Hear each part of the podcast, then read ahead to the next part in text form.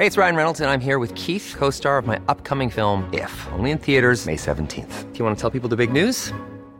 All right, I'll do. Sign up now and you'll get unlimited for $15 a month in six months of Paramount Plus Essential Plan on us. Mintmobile.com slash switch. Upfront payment of $45 equivalent to $15 per month. Unlimited over 40 gigabytes per month. Face lower speeds. Videos at 480p. Active Mint customers by 531.24 get six months of Paramount Plus Essential Plan. Auto renews after six months. Offer ends May 31st, 2024. Separate Paramount Plus registration required. Terms and conditions apply if rated PG.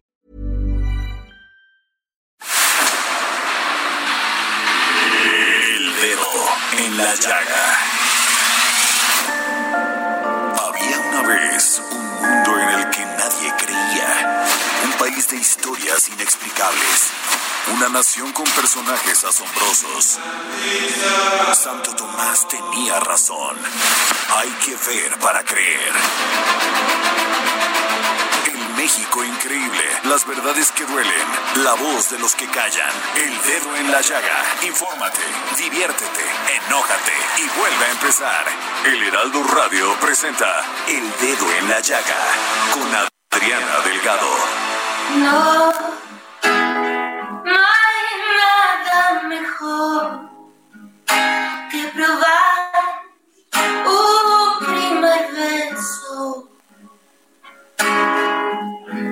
y más de ti. Veo tantos colores y todos mis sentidos estallarán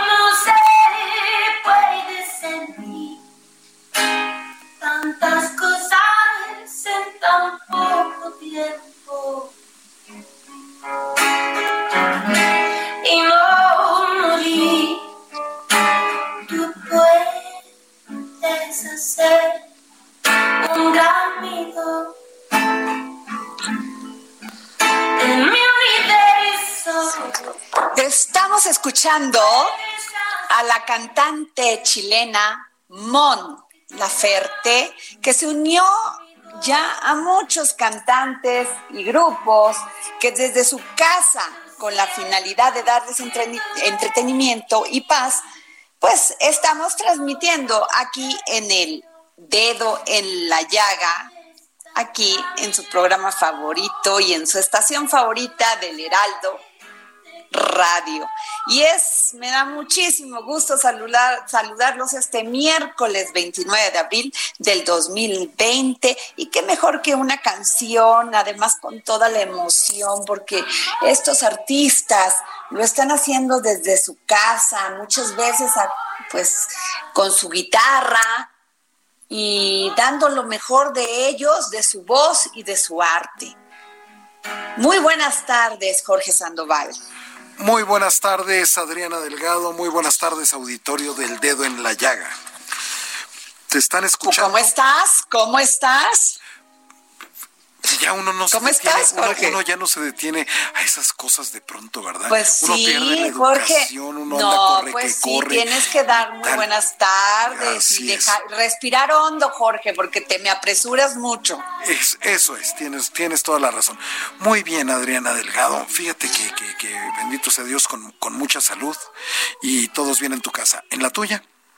Todos muy bien, gracias a Dios. Mi, eh, mi hermana y mi mamá, pues recluidas en Veracruz, porque como tú sabes, pues mi hermana tuvo, eh, tuvo cáncer, lo la acaban de dar de alta, y mi mamá pues ya es una mujer de 86 años que, que hay que cuidarla mucho, porque pues son, los, son las personas más vulnerables a contraer esta enfermedad. Y es por eso que, pues, básicamente no han salido de casa o sea, están totalmente recluidas. Hay que cuidarnos mucho todos. Y cuidar mucho a los adultos mayores. Especialmente ellos, efectivamente. Exactamente.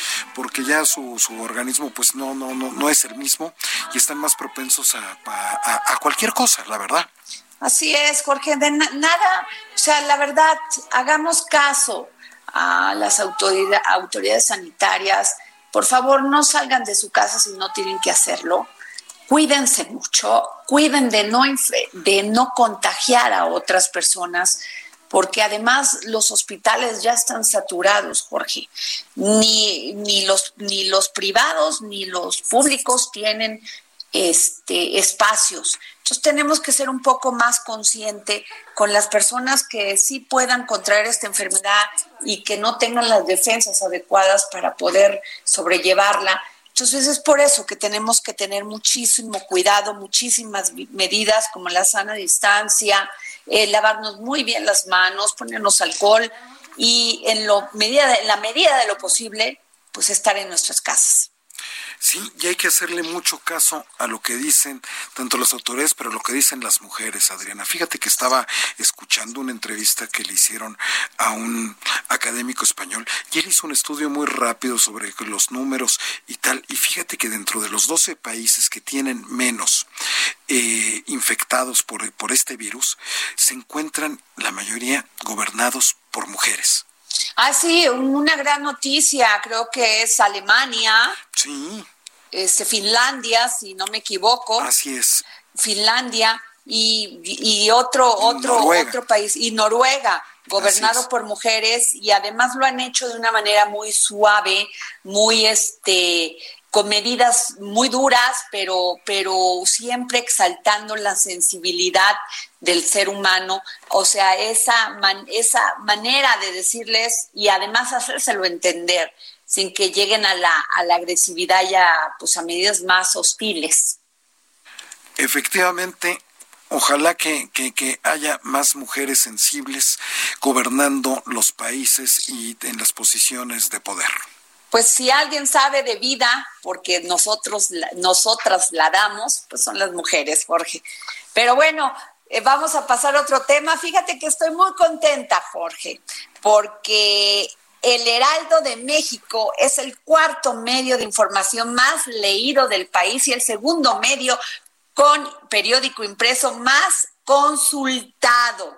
Fíjate nada más, fue visitado por 15 millones de personas, 600, 15 millones 663 mil personas. Y esto pues fue una medición que hace Comscore, la empresa que mide la audiencia o por decirlo el rating de todas las páginas del mundo. Y déjame decir que me da muchísimo gusto porque tenemos en la línea a pues a quien ha sido parte de crear todo esto y de que pues nos permita ser parte de su equipo, al director digital del Heraldo de México, Armando Casian. Muy buenas tardes, Armando querido. Hola Adriana, ¿cómo estás? Hola Jorge. Buenas tardes, muchas gracias. Muy buenas tardes. Oye, Armando, pues gran, gran noticia, ¿no? Gran, gran noticia. Estamos muy contentos. Mucho trabajo para conseguir eh, la credibilidad y la confianza de todos nuestros lectores y es algo que si no se mantiene y se sigue trabajando eh, se puede perder entonces es algo que hay que estar día con día momento tras momento eh, ganando esa ese voto que, que nuestros lectores y seguidores del Heraldo nos están dando. Oye, y además no es una tarea fácil porque en estos momentos de reclusión pues han tenido mucha gente que trabajar desde su casa, pero eso no es eso no es pretexto para no siempre salir de manera profesional y continua, ¿no? Exactamente. Yo creo que esta, esta, estos tiempos que estamos viviendo nos están enseñando uh, y nos estamos demostrando que podemos hacer las cosas y adaptarnos a las circunstancias eh, en cuales quieran que sean y, y, que todos podemos salir adelante eh, profesionalmente, personalmente. Oye, este eh, Armando, eh, ¿cuáles han sido las páginas más vistas del Heraldo en esta contingencia? Al principio de la contingencia eh, se buscaba mucho alrededor de la contingencia, ¿no? la, los cuidados que hay que tener, las prevenciones, cuáles podrían ser las consecuencias de fase 1, fase 2, fase 3, números de, de fallecidos. Pero ahora la, la, tendencia en búsquedas ha ido evolucionando. Ya la gente de, de alguna forma está cansada de, de, tanta información alrededor de, del coronavirus y también llega un punto en el que ya no se puede saber más. O sea, ya tenemos la información, ya sabemos qué tenemos que hacer, pero ahora hay que hacerlo y hay que vivirlo. Entonces ya están buscando más de, ok, ¿cómo me adapto a esta nueva realidad que tengo que vivir durante no sabemos cuánto tiempo. Entonces ya las búsquedas están más siendo relacionadas hacia entretenimiento en casa, cómo, o sea, hay una búsqueda que me llamó mucho la atención de cómo me corto el pelo solo, eh, literal, ¿no? claro. Claro, porque pues son cosas que al final no estás acostumbrado a hacértelas por ti mismo y, y, ahora no te queda alternativa, ¿no? Entonces, pues ya nos hemos dado cuenta que en esta segunda parte, por así decirlo, de, de, de, la contingencia, ya las búsquedas están tendiendo a ser más hacia cómo vivir la contingencia en, en, esta, en esta etapa. Sin duda muy interesante, pero además, este, ¿crees que pues el mundo ya cambió después de esta, de esta pandemia? Nuestra manera de comunicarnos, de adaptarnos, va a ser totalmente diferente. ¿Cómo la vislumbras tú? Totalmente diferente. Hay muchos pasos que en algún momento algunos íbamos a dar, eh, pero en, en cinco o diez años, o a lo mejor unos pasos que nunca iban a dar algunas personas, como el simple hecho de las videoconferencias, ¿no? O sea, conozco a, muchísimas personas que, que nunca habían tenido una, una junta eh, eh, por un medio digital Ajá. Y, y, que ahora pues fue la primera vez y ahora ya son expertos, ¿no? Y ya quieren tener todo digitalmente. otras personas que a lo mejor tienen familiares fuera de, del país y, y, que no se frecuentaban pues por, por la distancia y ahora que está de moda, por así decirlo, el, el tener en conferencias por, por internet, pues las, los están frecuentando, se está haciendo la rutina de verlos cada fin de semana y se está, está teniendo más contacto que antes. Son esos pequeños cambios. Aquí que, lo que yo mencionaría y creo que es importante es si ya hasta mis abuelos, ¿no? tal cual, hacen videollamadas, videoconferencias, pero hay que tener mucho cuidado para no exagerar en el uso de esta herramienta, porque al final no es un fin, no es tener videollamada por tener videollamada por tener videollamada. Muchas veces, ahorita me, clavo en el tema de la videollamada como un ejemplo, pero así como este, hay muchos casos que se están dando eh, en esta contingencia y en el caso de la videollamada, hay muchas veces que exageramos, ¿no? O sea, ya sabemos usar la herramienta, sabemos que el alcance que tiene, pero no siempre se necesita una videollamada, ¿no? Hay muchas veces que se puede seguir utilizando el teléfono, se puede seguir utilizando los documentos compartidos, se puede seguir utilizando un, mensaje. Entonces, bueno, hay que usarlo con medida, eh, porque como todo, cuando es algo nuevo, quizás el rush de, de, la novedad puede dominarnos, pero, pero hay que tomarlo con cautela, sacar lo bueno y, y, readaptarnos definitivamente. Oye, Armando, estamos hablando con Armando Casian, director digital del Heraldo de México. Armando, y este también esto que dices es muy importante porque muchas empresas, ojalá no, van a, a, pedir que sus empleados trabajen en este por medio de estos desde casa y esto pues a lo mejor va a reducir en muchos casos pues el, el gasto que se tiene en las oficinas. Pero tú crees que aún cuando trabajes de tu casa puede ser más eficiente que si estás platicando con la gente si la si convives si en fin, tener convivencia y socialización. Yo, yo creo que como todo hay que tener un balance, ¿no? O sea, yo no puedo decir que a partir de ahora ya lo que hay que hacer es vivir cada quien en su casa y eh, todo por, por videoconferencia o, online.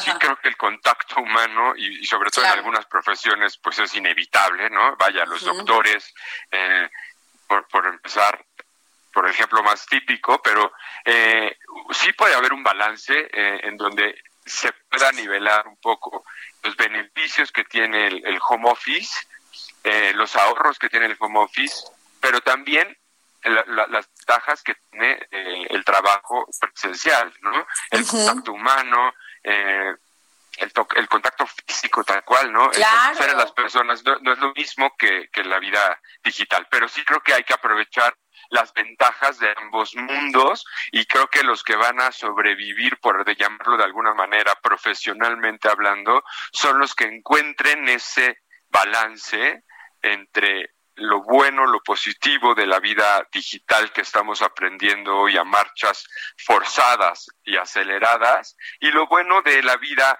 física, tangible eh, y presencial que, que solíamos tener en la mayoría de los casos. Claro, Armando, eh, pues muchas felicidades porque Comscore ya es, el Heraldo está como uno de los sitios más visitados de México, con 15 millones 663 mil personas. Muchas felicidades a ti y a tu equipo.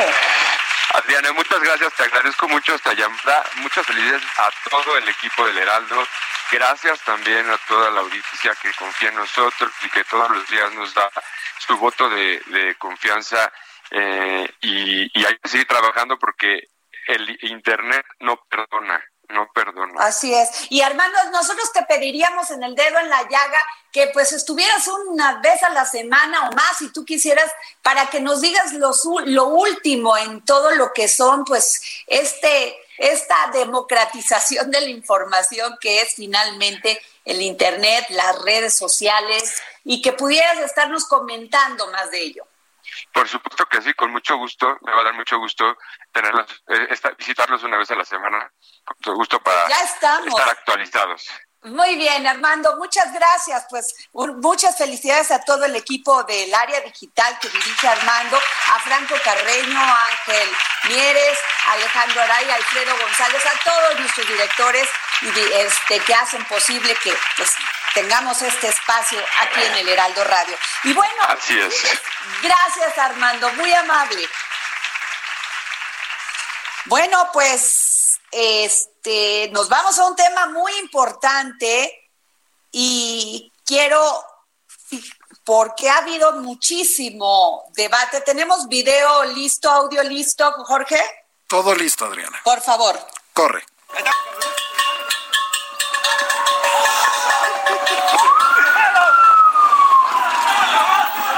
Ningún que vea hace desmadre.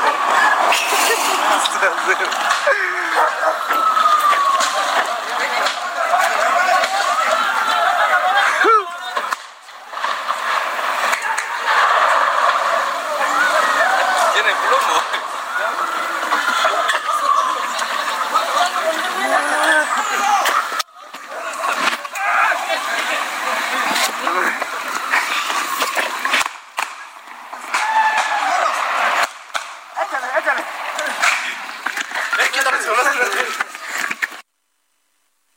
Este es un...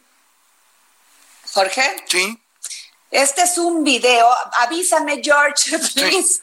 Este es un video, lo que acaba usted de escuchar, son habitantes del municipio de Tumbalá, Chiapas, que eh, este 28 de abril, este, pues presentaron siete contagios en, esa, en ese municipio.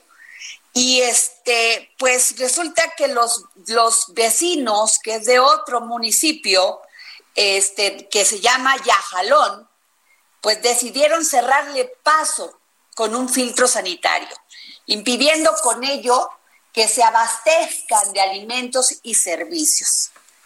Los pobladores de Tumbalá decidieron protestar con esta medida, pero fueron reprimidos y por policías y civiles armados. O sea, ellos, este, todos estos habitantes de Tumbalá decidieron cerrar su comunidad, por decirlo así, y no permitieron que nada, tenían que pasar por ahí los de Yajalón para poder proveerse de comida y pues los recibieron con balazos y con golpes.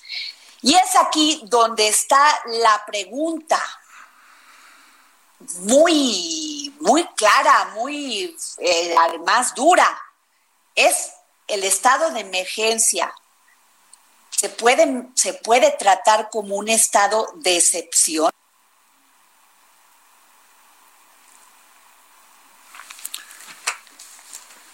Es una pregunta muy importante que hay que hacer en estos momentos. Esa zona precisamente donde se encuentra Tumbalaya, Jalón, Es una carretera que une completamente todo lo que son los altos de Chiapas, que va desde Ocosinco y que va a salir hasta Salto de Agua para poder llegar a la carretera para Palenque y luego hacia Villahermosa. Conecta cinco, seis municipios, Adriana. Es una zona que está habitada por paramilitares en aquel tiempo de la época zapatista y sobre todo con muchos bastiones del ZLN.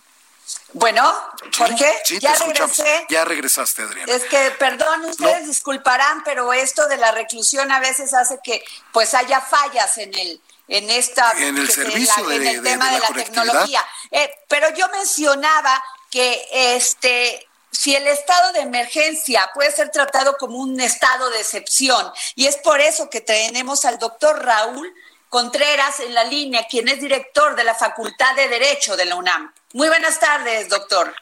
¿Qué tal, Adriana? Muy buenas tardes. Me da mucho gusto saludarte a tus órdenes.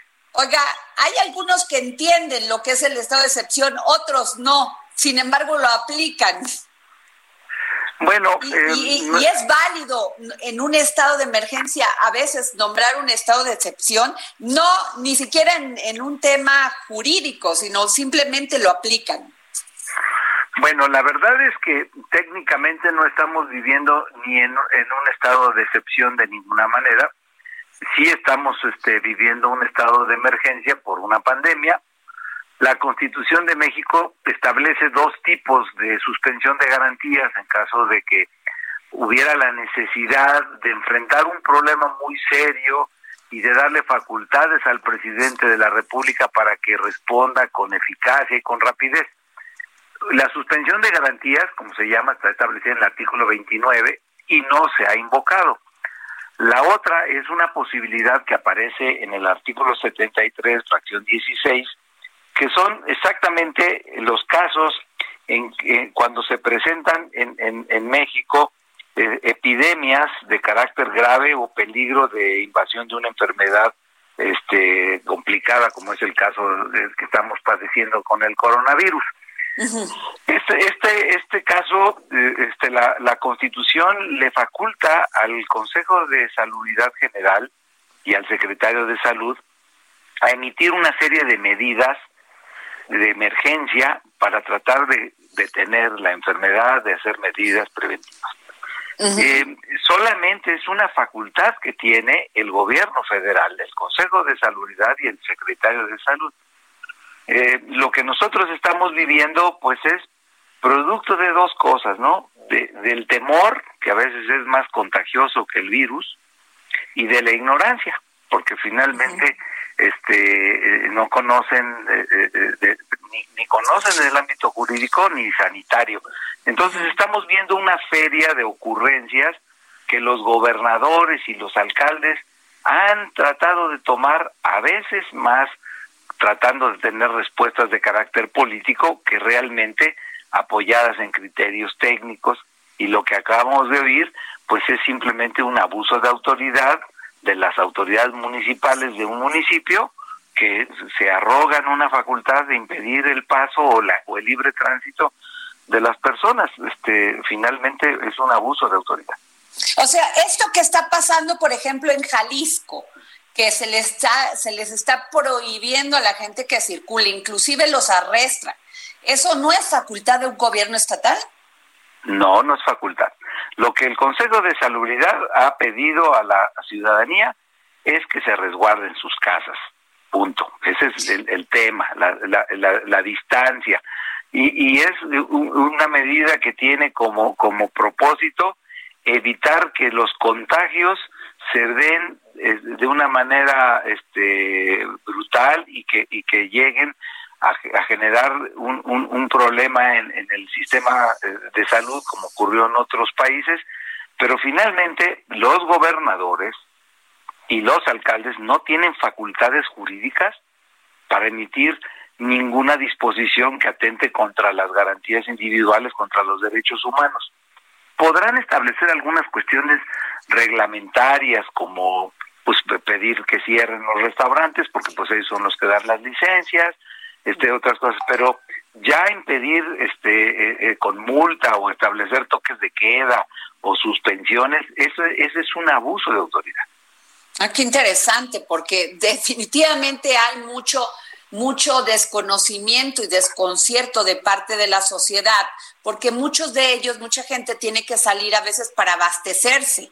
Y en el caso de Jalisco, pues hay casos donde la gente salió a abastecerse, lo vio la policía y se lo llevó detenido.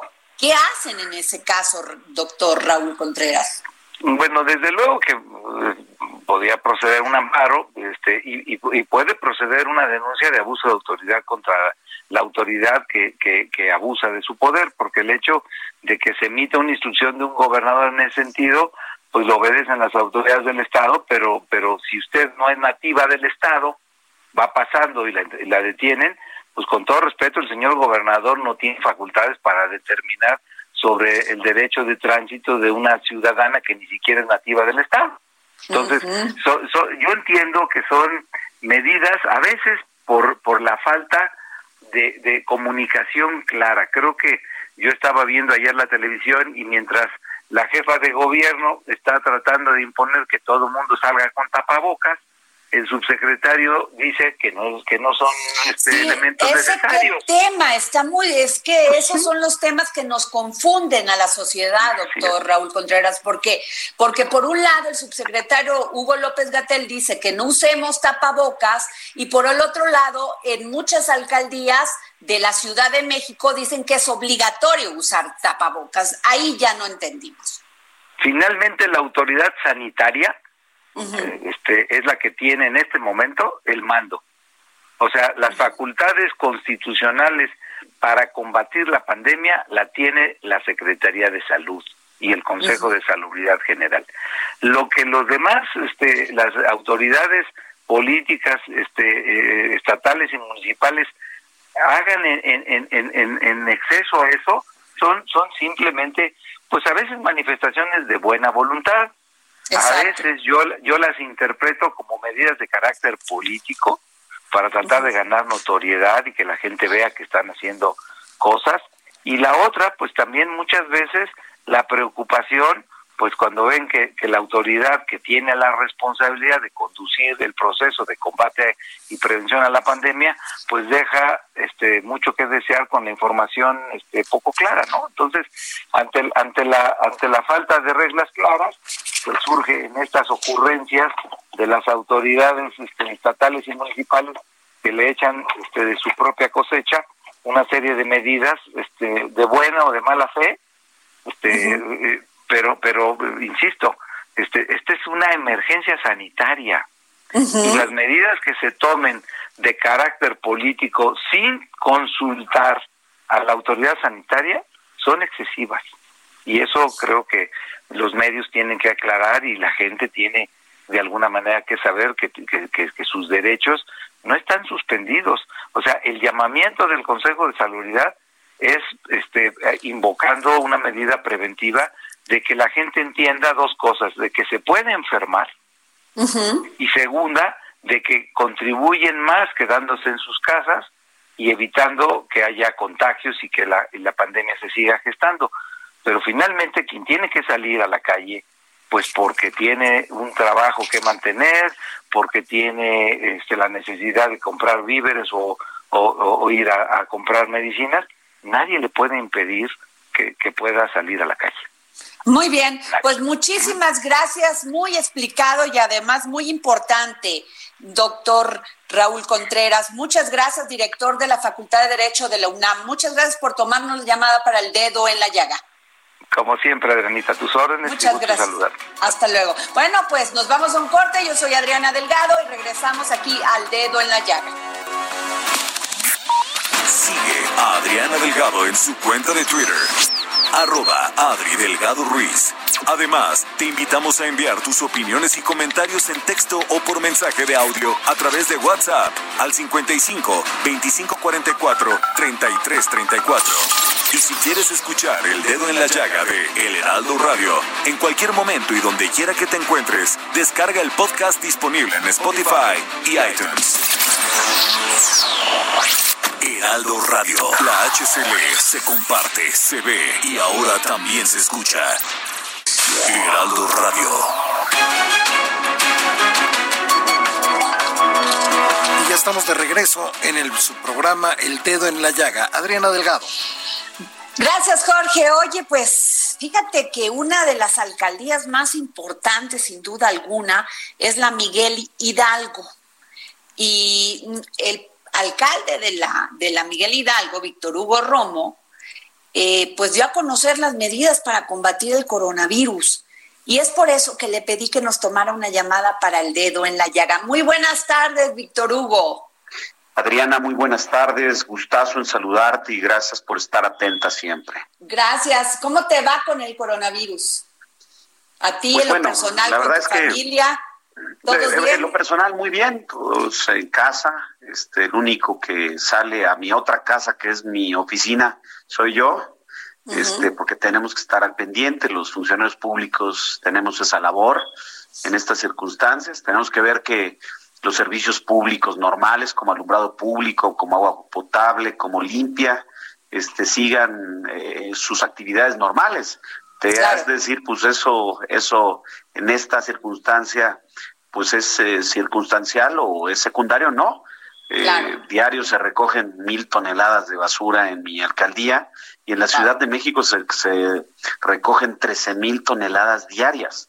Y pues hay casi 100 mil personas haciendo esta labor que se tiene que prever que se lo hagan con todas las medidas de sanidad, con todas las medidas en esta contingencia y estar supervisando que los servicios públicos se sigan manteniendo y generando acciones.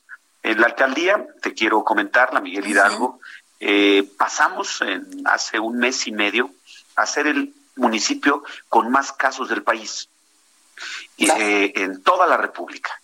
Este, aquí eh, fue uno de los de los primeros donde llegaron los casos. Nosotros tenemos el mayor número de embajadas del país. Tenemos aquí a la comunidad judía, libanesa, española, inglesa, eh, eh, etcétera, etcétera. Tenemos el, mayor número de museos de la Ciudad de México, el bosque de Chapultepec, el corredor gastronómico, etcétera, etcétera, etcétera. Entonces es donde, digamos, llegó el contagio. Claro, ya esto se masificó. Ahora pasamos a ser la número 7 de la ciudad y la número 35 en todo el país y pues se han venido instalando medidas. Primero, pues sanitizamos todas las colonias, ya vamos por la tercera vuelta. Segundo, eh, garantizamos que casi el 95% de los comercios pues no abran sus puertas. Este, son casi 26 mil unidades comerciales, económicas en, la, en la alcaldía. Somos de los más productivos. Acuérdate que Miguel Hidalgo significa el el 25% del PIB de la ciudad sin y duda el 3.5 el PIB de todo el país. Nada más con Cuauhtémoc y la Miguel Hidalgo somos el 50% en toda la Ciudad de México. Entonces, lo que aquí se produce, lo que aquí son de servicios, lo que aquí se genera es muy importante. En esa medida, pues hemos garantizado, somos de las alcaldías que menos movilidad tiene, en, en, los, todos los municipios. También hemos estado eh, aplicando las últimas medidas, seguramente te enteraste, la ley seca. Sí, eso platícame un poquito más, porque a partir del primero de mayo va a haber ley seca en la alcaldía de... Viernes, hoy domingo, todos los fines de semana. ¿Qué, qué pasó? Mira, te, te, explico. Yo, yo creo, o sea, mi filosofía siempre es pensar en la autodeterminación de la persona, en que puede ser muy responsable, le puede ser caso a la autoridad y puede eh, eh, ejercer eh, de manera libre y soberana las acciones. Pero no está pasando loco esto. de repente nos encontramos que el fin de semana último, pues había fiestas en todos lados. Sabemos del cansancio, del agobio de la gente, de estar encerrado, pues de repente llamas a los amigos y te traes unos, unos unos buenos pomos, como dicen, pues armas la fiesta. Pero pues, resultó que esas fiestas eran de 20 personas y eran muchas. Entonces, casi mi policía, la policía auxiliar, la gendarmería, se la pasaron tocando puertas y pidiéndole que le bajaran y pidiéndole que no era permitido que había emergencia sanitaria. Y ojalá fuera en departamentos, a veces son en vecindades, a veces es en la vía pública. Entonces, mm, tomamos la decisión y también por otro criterio que fue que las llamadas en el 911 empezó a incrementar este, la violencia hacia las mujeres y hacia las niñas y los niños. Y sobre todo el 90% de quien ejercía la violencia era personas que habían consumido alcohol. Entonces vemos un problema. Qué interesante. ¿Tienes algún dato más de de números? ¿Cuántos? ¿O cuánta Bueno, violencia en, intrafamiliar? en- en- en la alcaldía tenemos, eh, nada más del último fin de semana, reportados alrededor de 25 casos. Válgame Dios. eh, de, de- de este último fin de semana. ¿eh? Ujú. este, por eso nosotros dijimos, no, no, pa- paremos, eh, vamos a hacer un- un- una medida extraordinaria de la ley seca este, para todos los comercios.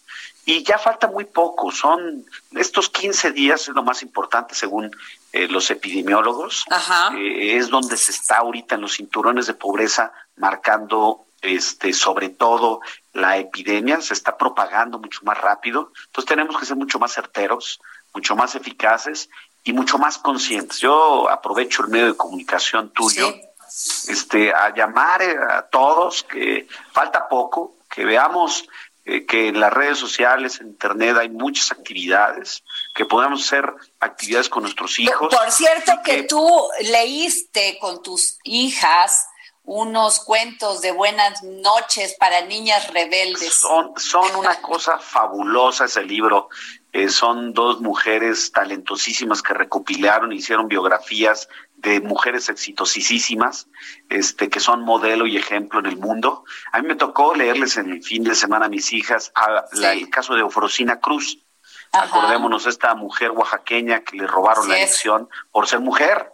Deja, deja que hubiera elecciones limpias o no hubiera casillas. No, por ser mujer. Los hombres le Así robaron es. la elección, no la permitieron ser presidenta municipal, pero ella con poder de mujer este, indígena, pues ahora ya es presidenta del Congreso Estatal de Oaxaca, es un ejemplo de vida y le ha demostrado a muchos hombres y a la sociedad completa que mujeres como ella revitalizan, cambian, regeneran las condiciones de igualdad y equidad de esta sociedad. Por eso se los leía a mis hijas, pero hay muchos libros, hay muchas actividades culturales, recreativas, deportivas, este, que podemos realizar desde casa, aprovechar todo a veces lo que no le dedicamos a nuestros hijos y a nuestra esposa y hacer y sacar nuestra creatividad. Por eso llamo esta, este último llamado a las vecinas y a los vecinos, a los ciudadanos de la ciudad, que agarremos la onda, que no queremos más muertes, que no queremos más vecinos y vecinos contagiados y que vamos a salir adelante.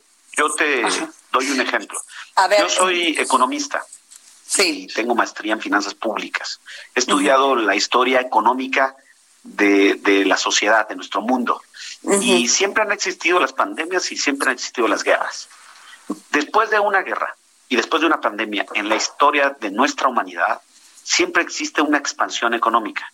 Claro, hay una contracción económica, por supuesto, se contrae la economía, todo el mundo nos paramos en la guerra y en las pandemias, etcétera, pero siempre existe una expansión de 10 años, siempre, ¿eh? Y esta no va a ser la, la, la, la- eh, diferente. Por eso tengo O sea, ¿tú crees que después de esto la, Mira. la alcaldía de Miguel Hidalgo va a resurgir? El, el mundo, el mundo, El mujer. mundo. El mundo. ¿Sabes por qué?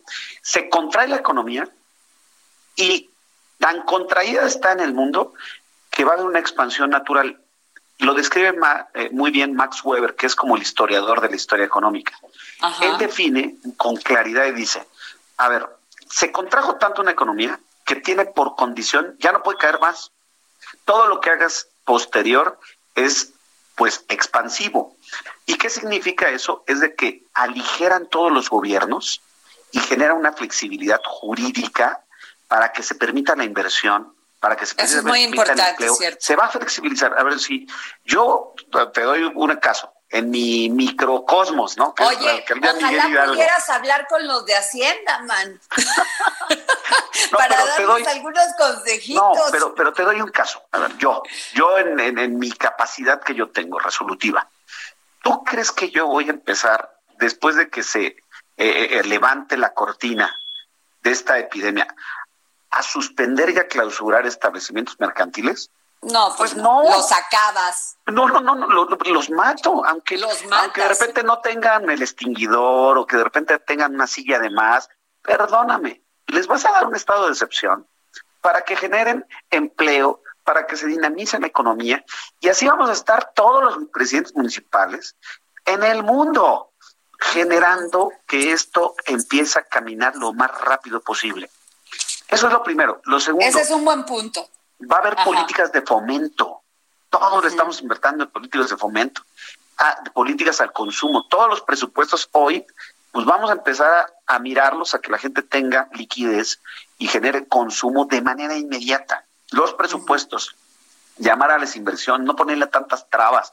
Ojo, por eso te digo que van a venir 10 años de expansión, porque la contracción es tan fuerte, la pérdida de desempleo que va a haber y la pérdida seguramente de algunos negocios que se van a ir a la quiebra, va a tener un efecto también de reversa. Así es en toda la historia de las pandemias. ¿eh? No te estoy contando algo que me lo estoy inventando yo ahorita. Ya lo escribió Max Weber y define que en toda pandemia existe una contracción y 10 años de expansión. Y después se, se aplacan las cosas.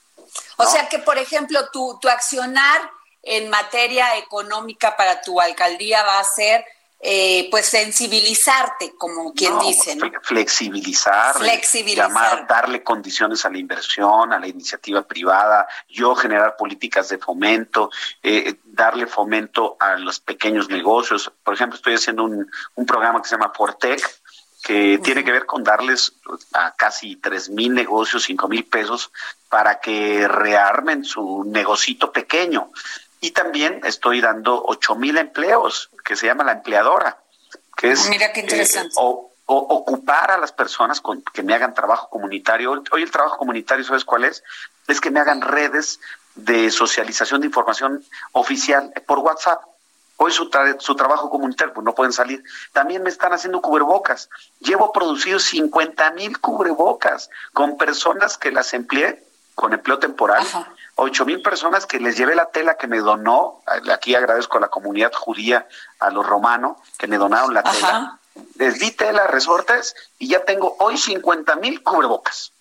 Mira, muy interesante, por lo menos para toda tu policía, ¿no? Genero ocupación, mitigo el desempleo y me producen uno de lo, de, de lo más hoy este, eh, eh, prácticamente importante que son los cubrebocas. Es un ejemplo. Este, también estamos entregando apoyos alimentarios. Ha sido muy solidaria la gente de Miguel Hidalgo. Nos ha, entre- nos ha donado 10 mil despensas entre empresarios, desarrolladores y personas de la sociedad civil. Y las vamos a entregar y las hemos entregado a las personas más vulnerables, que son adultos mayores, que son eh, eh, personas con discapacidad, jefas y jefes de familia solos y gente desempleada se quedó sin ingresos y también a los comerciantes eh, en vía pública. Yo le estoy pidiendo que no se pongan, pero me dicen, oye, me, no- me estás pidiendo que- no me pongan, pues ¿qué me, ¿qué me das? Dame por lo menos para sobrevivir estos días. Entonces Pues sí. estamos entregando un apoyo alimentario, 50 mil apoyos alimentarios. Ah, Y qué interesante. Una plataforma que se llama Consume MH. Estamos eh, acercando la oferta y la demanda.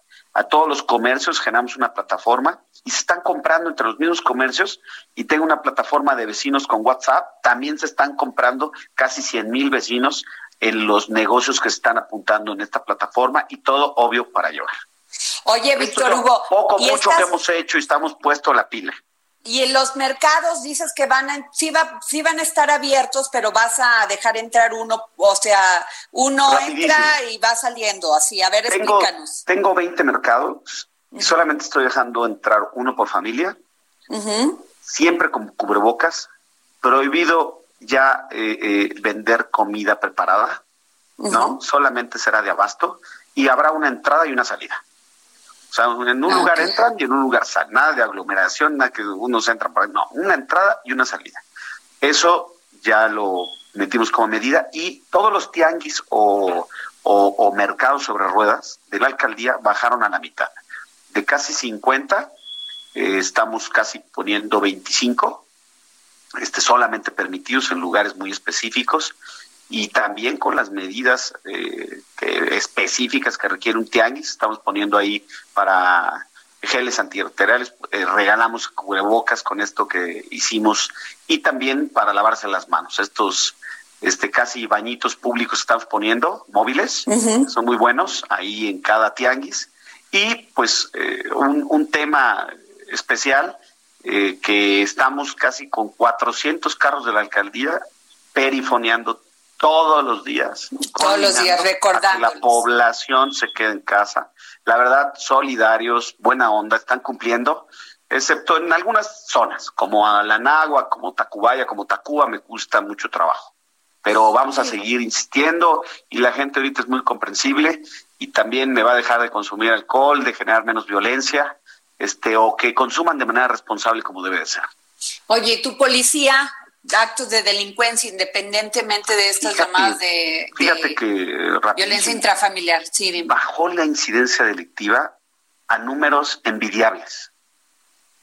No sé si me entiendes. A números que, que, que, los hubiéramos tenido en otra ocasión, eh, habría una estrellita. O sea, hasta, hasta los, a los que cometen se guardaron, a, a, los que a los que les gusta cometer conductas antisociales, también le tienen miedo al COVID, ¿no? Mira. O están muy sacatones por lo menos. Bajó, digo, te doy un ejemplo. De tener yo 100 delitos a la semana, hoy tengo 25. No, pues sí. ¿no? Pues pero claro, no me ha bajado el robo a autopartes, no me ha bajado el, el robo a negocio, ¿no? Todo sin violencia. Las autopartes es el cuate que ve la, la, la ocasión, la oportunidad, como dejaron todo el mundo sus carros en la calle, no los usan, pues ahí le roban una, una parte. Y el negocio es el fardero, es el que le gusta llevarse cosas. ¿no? Ok. Por o sea, llevarse un, en muchos casos por necesidad. Un refresco, vaya. Se llevan el artículo o el producto. Okay. Eso sí, son dos delitos que nos crecieron, yo creo que a todas las alcaldías y a todos los municipios. Pues Víctor Hugo Roma, pues este gran momento complejo, complejo, ¿no? Pero pues hay que salir adelante. Vamos a salir adelante. Siempre hemos salido. La sociedad, el mundo y nuestro país. Hemos tenido pandemias en el pasado. Este, la última fue la influenza, que nació aquí, este, y que se tuvo un número importante de contagios, pero que se tuvo prontamente la cura, la vacuna, eso ayudó muchísimo para hacer el levantamiento de las actividades. Este, según información que tiene el gobierno, en septiembre puede estar ya una cura que va a permitir que, que las actividades empiecen a normalizar lo más pronto posible. Aquí en la ciudad y en la alcaldía, eh, nuestra fecha límite es el 30 de mayo. Por eso, insisto, son, es clave estos días y mucho ánimo. Eh, Oye, y, y pórtate bien porque te andan acusando ahí los del Instituto Electoral de la Ciudad de México. No, no, no. ¿Qué andas, ¿qué andas lo que pasa es que luego, luego filtran cosas, ya sabes. es como, man, ¿de parte de quién? Como dice el presidente, ¿de parte de quién? Bueno, pero tú algunos, sigues chambeando, ¿no? algunos no se puede parar. Algunos azulillos que les molesta que uno esté chambie y chambie, muy fuerte. Bueno, pero pues no hay nada de acusaciones, nada de investigaciones, nada. O sea, es pura, pura fake news. Pues, pues no, yo creo que seguramente son deseos. ¿no? Más que hechos deseos. Muy bien, Víctor Hugo Romo, muchísimas gracias. gracias un beso, por Adriana. la llamada aquí para el dedo en la llaga. Cuando tú quieras. Gracias, Víctor Hugo, eh, alcalde de la delegación de la Miguel Hidalgo, ya no son delegaciones de la alcaldía Miguel Hidalgo. Este Jorge Sandoval. Pues ya tenemos a Claudia Juárez. ¿viste, ¿Viste qué importante lo que nos dijo Víctor? Antes de pasar con Claudia Juárez, todos los apoyos que está dando, cómo se va a sensibilizar y flexibilizar para la, para la apertura paulatina de todos estos negocios después de esta pandemia, que pase esta pandemia, el tema de la ley seca después del primero de mayo, ah, este, el primero de mayo, por tema de que ha este, han existido muchas denuncias por violencia intrafamiliar y además de estas fiestas que siguen haciendo, por favor, sensibilícense. Si ya no quieren hacerlo con ustedes, háganlo por los demás, por favor. No pueden hacer fiestas de 20, 30 personas. De veras, o sea, sí es un llamado a que tengamos conciencia si uno está enfermo, lo que no puede hacer es salir a contagiar a los demás y además muchos son asintomáticos, o sea, no saben ni siquiera que tienen el virus. Suscribo lo que has dicho, Adriana Delgado. No, bueno, qué tema, de veras seamos un poco más conscientes, pensemos, no, no seamos tan egoístas. Y bueno, pues nos vamos con Claudia Juárez. Heraldo Radio, la H que sí suena y ahora también se escucha. Hablemos de tecnología con Claudia Juárez. Claudia Juárez, dinos rápido porque ya nos vamos, ya sabes cómo es Jorge Sandoval y nos va a cortar. Exactamente, Adri Jorge, muy buenas tardes. Pues después de hablar de este tema tan polémico como es el- la pandemia que estamos viviendo, pues yo les voy a hablar rapidísimo de otro tema que también estamos padeciendo y es el ciberacoso, Adri. Y es que de acuerdo con datos del INEGI, 23.9% de la población de 12 años y más usuarios de Internet han sido víctimas de ciberacoso, pero aquí el dato alarmante es que lamentablemente la violencia de género terminó también aquí en el en Internet por encontrar un espacio para agredir a las usuarias, quienes a pesar de que navegamos 3.6 horas promedio al día, pues ese tiempo es suficiente para que los ciberacosadores puedan agredirlas.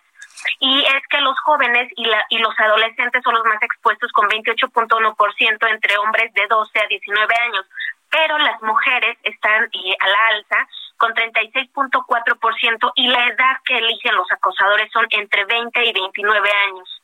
Y es que las mujeres somos las más vulnerables y las eh, las situaciones más frecuentes utilizadas por estas por estos personajes en las redes sociales o en internet son las insinuaciones o propuestas sexuales, mientras que en el caso de los hombres fue la recepción de mensajes ofensivos. Y es que aunque, como tú sabes, Adri, lo, hemos mencionado en el dedo en la llaga, ya se aprobó la ley Olimpia, que es justamente una ley creada para castigar el ciberacoso y la divulgación de fotografías o videos íntimos sin consentimiento, y esta ya fue aprobada en 17 estados de la República, pues el acecho sexual en contra de las mujeres a través del ciberespacio, pues no, no cesa. Y es este gru- grupo justamente el que se ha visto más afectado y debido a esto justamente el 46.4% de las mujeres son las que tienen que experimentar esta lamentabilísima situación en redes sociales. Y de las víctimas, pues Adri, lamentablemente los hombres son los que siguen siendo Qué barbaridad. identificados como los principales acosadores. Entonces las mujeres son las víctimas, los hombres siguen ocupando el primer lugar en este tipo, pues ya es un delito que afortunadamente ya se persigue y se castiga de oficio. Y en este caso, bueno, lo que hace... Y llamar, Claudia, es importante que llamemos a que denuncien, que no se esperen, que denuncien. Exacto. Hay teléfonos donde pueden denunciar en la fiscalía, en los, en los, en las alcaldías. No se esperen. Claudia, nos tenemos que ir, querida. hablar, Adri, eso es un tema que seguramente tendremos que seguir- darle Por favor, pues, claro que sí. Te lo pido a ver si mañana lo podemos tener. Claro que sí, Adri. Muy Gracias. Claudia. Nos vemos Hasta- mañana aquí en El Dedo en la Llaga. Gracias, Jorge Sandoval. Gracias, Adriana Delgado. Nos va.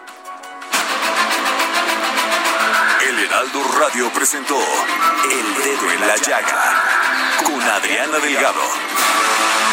Heraldo Radio, la H que sí suena y ahora también se escucha. Hi, I'm Daniel, founder of Pretty Litter. Cats and cat owners deserve better than any old fashioned litter. That's why I teamed up with scientists and veterinarians to create Pretty Litter. Its innovative crystal formula has superior odor control and weighs up to 80% less than clay litter. Pretty Litter even monitors health by changing colors to help detect early signs of potential illness. It's the world's smartest kitty litter. Go to prettylitter.com and use code ACAST for 20% off your first order and a free cat toy. Terms and conditions apply. See site for details.